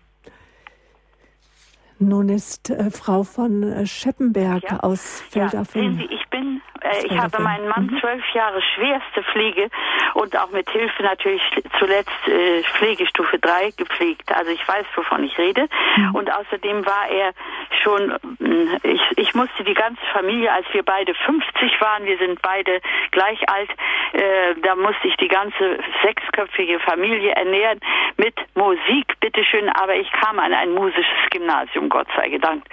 Und ähm, ähm, das ist aber uninteressant. Mein Mann ist Biologe gewesen und mein Sohn ist Arzt. Und ich frage mich, wo, wann geht irgendjemand, die gehen jetzt schon nicht zum, zum Arzt, die Leute, man hat kein Zutrauen zu keinem Arzt mehr, man geht auch möglichst nicht in ein Krankenhaus, wie ich feststelle, und die Todesfälle, wie ich auch feststelle, sind massenhaft Selbsttötung auf irgendeine Weise erreicht. Das kann man sehen an den Anzeigen, wissen Sie? So. Und Sie meinen jetzt an äh, Todesanzeigen? Ja, an den Todesanzeigen kann ich das schon feststellen. Können Sie das bestellen? Fragen wir erst mal. Naja, da gibt es natürlich eine mhm. Grauzone. Ja, also eine es, Grauzone, wird, es wird von 10.000 Suiziden im Jahr gesprochen. Ja, das sind die, die als Suizide festgestellt werden. Ja. Aber sicherlich gibt es da eine ganz erhebliche Grauzone, ja. wo dann offiziell von äh, indirekter Sterbehilfe die Rede ist, äh, ja, ja. wo dann nicht nachgewiesen Oder werden gar kann. darüber geschrieben wird natürlich, aber man merkt, welche Leute kann. wann plötzlich sterben und was das sein mag. Das merkt man. Also jetzt wollte ich nur sagen, äh, wer die sind, die Menschen sind jetzt schon ablehnend gegen sämtliche Ärzte und trauen denen nicht über den Weg und ähm, äh, auch äh, gegen Operationen, denn man operiert einfach äh, mit Operationssucht jemand den ganzen Magen raus und der muss dann ohne Magen weiterleben. Ich habe gerade den Fall einer Cousine hier bei mir, der hat man vor Weihnachten ganz schnell den ganzen Magen ausrepariert, weil sie Magenkrebs hatte und so. Aber ich bitte Sie im Alter von 87. Ja, also ja. nur mal so unter mhm. der Hand bemerkt. Also da ist natürlich ein gewisser Widerspruch festzustellen. Ja. Ähm, auf der einen Seite wird außerordentlich viel in der Medizin heute getan, mhm. äh, auch in hohem Alter noch. Ja, auf der anderen Seite wird dann von Sterbehilfe gesprochen. Ja. Nicht? Das sind ja gewisse äh, Paradoxien, die äh, schwer aufzulösen sind. Ähm, ich würde jetzt nicht bestätigen, dass die Leute gar nicht mehr zum Arzt gehen. Die Ärzte haben immer noch ein sehr hohes Ansehen und ja auch äh, zum großen Teil zu Recht. Aber wir müssen sehen, dass hier im Bereich des Lebensendes äh, es ja auch im Moment gar nicht so sehr die Ärzte sind, sondern es ist der Staat, der ein neues Strafgesetz gemacht hat. Und zwar ohne, dass er dazu genötigt worden wäre. Es gab keinen zwingenden Grund, nach über 140 Jahren jetzt hier am Strafgesetz eine Veränderung äh, vorzunehmen. Und deswegen nehme ich den politischen Aspekt der Sache besonders ernst. Äh, Antreiber des ganzen Prozesses jetzt waren nicht die Ärzte, sondern war tatsächlich die Politik. Mhm. Kommen wir langsam zum Ende unserer Standpunktsendung mit einer letzten Hörerin, Frau Hüsselbeck aus Mülheim an der Ruhr. Grüß Sie. Guten Abend. Guten Abend. Ja, ja ich habe erlebt, dass eine gute Bekannte Krebs hatte und zwar äh, die Frau hat drei Tage geschrien vor Schmerzen. Und äh, ich habe angenommen, also wenn die Ärzte ihr noch eine, eine, höhere Dosis geben, dass das Herz das nicht mehr verkraftet. Mhm. Aber ich weiß nicht, ob das richtig ist, dass ein Mensch drei Tage vor Schmerzen schreit und man ihm nichts mehr gibt, um die Schmerzen mhm. zu lindern. Lieber Gott nochmal, wenn es ja. wirklich so ist, dass die dann stirbt, dann liegt es in Gottes Hand, aber nicht in der Hand der Ärzte. Die Ärzte sollen doch helfen, dass die Menschen einigermaßen ja, ja da wäre sicherlich wäre sicherlich zu konstatieren, dass eine nicht ausreichende Schmerztherapie vorgelegen hat. Da hätte man mit Sicherheit helfen können und auch helfen müssen. Ähm, möglicherweise wäre dann eine Verkürzung der Lebensspanne eingetreten äh, durch die Medikamente. Das hätte man dann als indirekte Sterbehilfe bezeichnet. Wahrscheinlich wäre aber nichts weiter passiert, außer dass sie äh, eben keine Schmerzen mehr gehabt hätte. Das war sicherlich ein medizinischer, bedauerlicher äh, Fehler. Der darf natürlich nicht vorkommen, kann aber kein Grund sein, die aktive Sterbehilfe oder die Tötung auf Verlangen oder die Suizidassistenz zu legalisieren. Das also noch ein letzter Gedanke war das von Frau Hüsselbeck aus Mülheim an der Ruhr. Also wir merken, das ist ein Thema, das äh, sehr facettenreich auch ist. Suizid bei Hilfe durch Ärzte und Angehörige war heute unser Thema Auswirkungen, Gefahren des neuen Paragraphen 217 Strafgesetzbuch. Es ging um den assistierten Suizid. Zum Schluss hat jetzt noch mal die äh, Frau Hüsselbeck angesprochen auf die äh, sogenannte indirekte Sterbehilfe, wenn ich es richtig verstanden habe, auch ein weites, breites Feld. Was bleibt für Sie als Resümee, Herr Dr., Herr Professor Bauer? Wofür setzen Sie sich in Zukunft ein? Naja, die Würfel sind zunächst mal gefallen. Das heißt, das Gesetz ist jetzt mal in Kraft. Man wird sehen, wie das Verfahren vor dem Bundesverfassungsgericht ausgeht, ähm, ob es hier tatsächlich eine Verfassungswidrigkeit äh, geben könnte. Ansonsten äh, muss man eben auf die Gefahren hinweisen, äh, die ich geschildert habe im Vortrag, ähm, dass wir eben jetzt äh, die Suizidassistenz geregelt haben und die Regeln heißt eben ein Verbot in engsten Grenzen.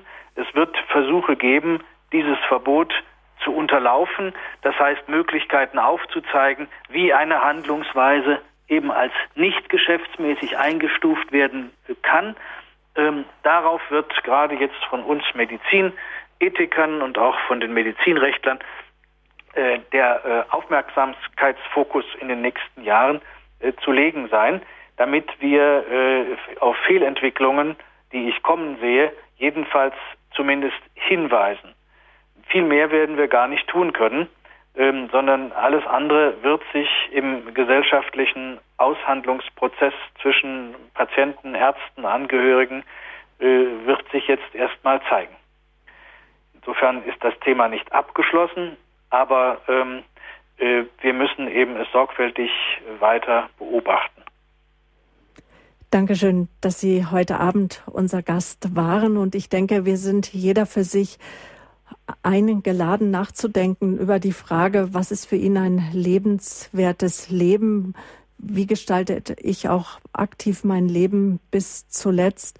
Und wie stehe ich vielleicht auch Menschen bei, in diesen wichtigen Fragen, weil das haben Sie ja auch ausgeführt, dass auch gerade diejenigen suizidwillig sind, die in schweren Lebenskrisen stecken, ja gar in einer Depression.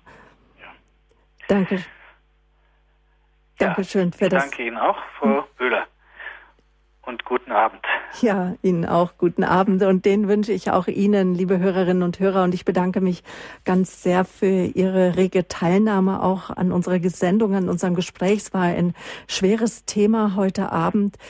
Vielleicht möchten Sie den Vortrag einfach noch mal in Ruhe weiterhören oder auch äh, empfehlen wenden Sie sich gerne morgen Vormittag am Montag an den Radio Horeb CD-Dienst. Wir schicken Ihnen gerne einen Mitschnitt zu. Die Rufnummer wäre 08328 921 120. Danke für Ihre Aufmerksamkeit. Behüt Sie Gott, sagt Ihre Sabine Böhler.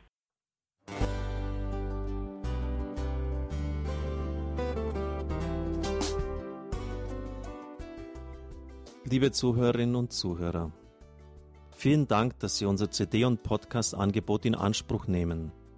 Wir freuen uns, dass unsere Sendungen auf diese Weise verbreitet werden. Dieser Dienst ist für Sie kostenlos. Für uns ist er allerdings mit einem nicht unerheblichen finanziellen Aufwand verbunden. Deshalb sind wir für jede Spende dankbar. Alle Bankverbindungen unserer Spendenkontos können Sie über unsere Homepage horeb.org unter dem Menüpunkt Spenden einsehen. Dort besteht auch die Möglichkeit, online zu spenden. Natürlich nach den neuesten Sicherheitsstandards. Sie können diese Informationen auch bei unserem Hörerservice unter der Telefonnummer 08328 921 110 erfragen. Ich wiederhole die Rufnummer 08328 921 110. Vergelt's Gott für Ihre Unterstützung. Ihr Pfarrer Kocher.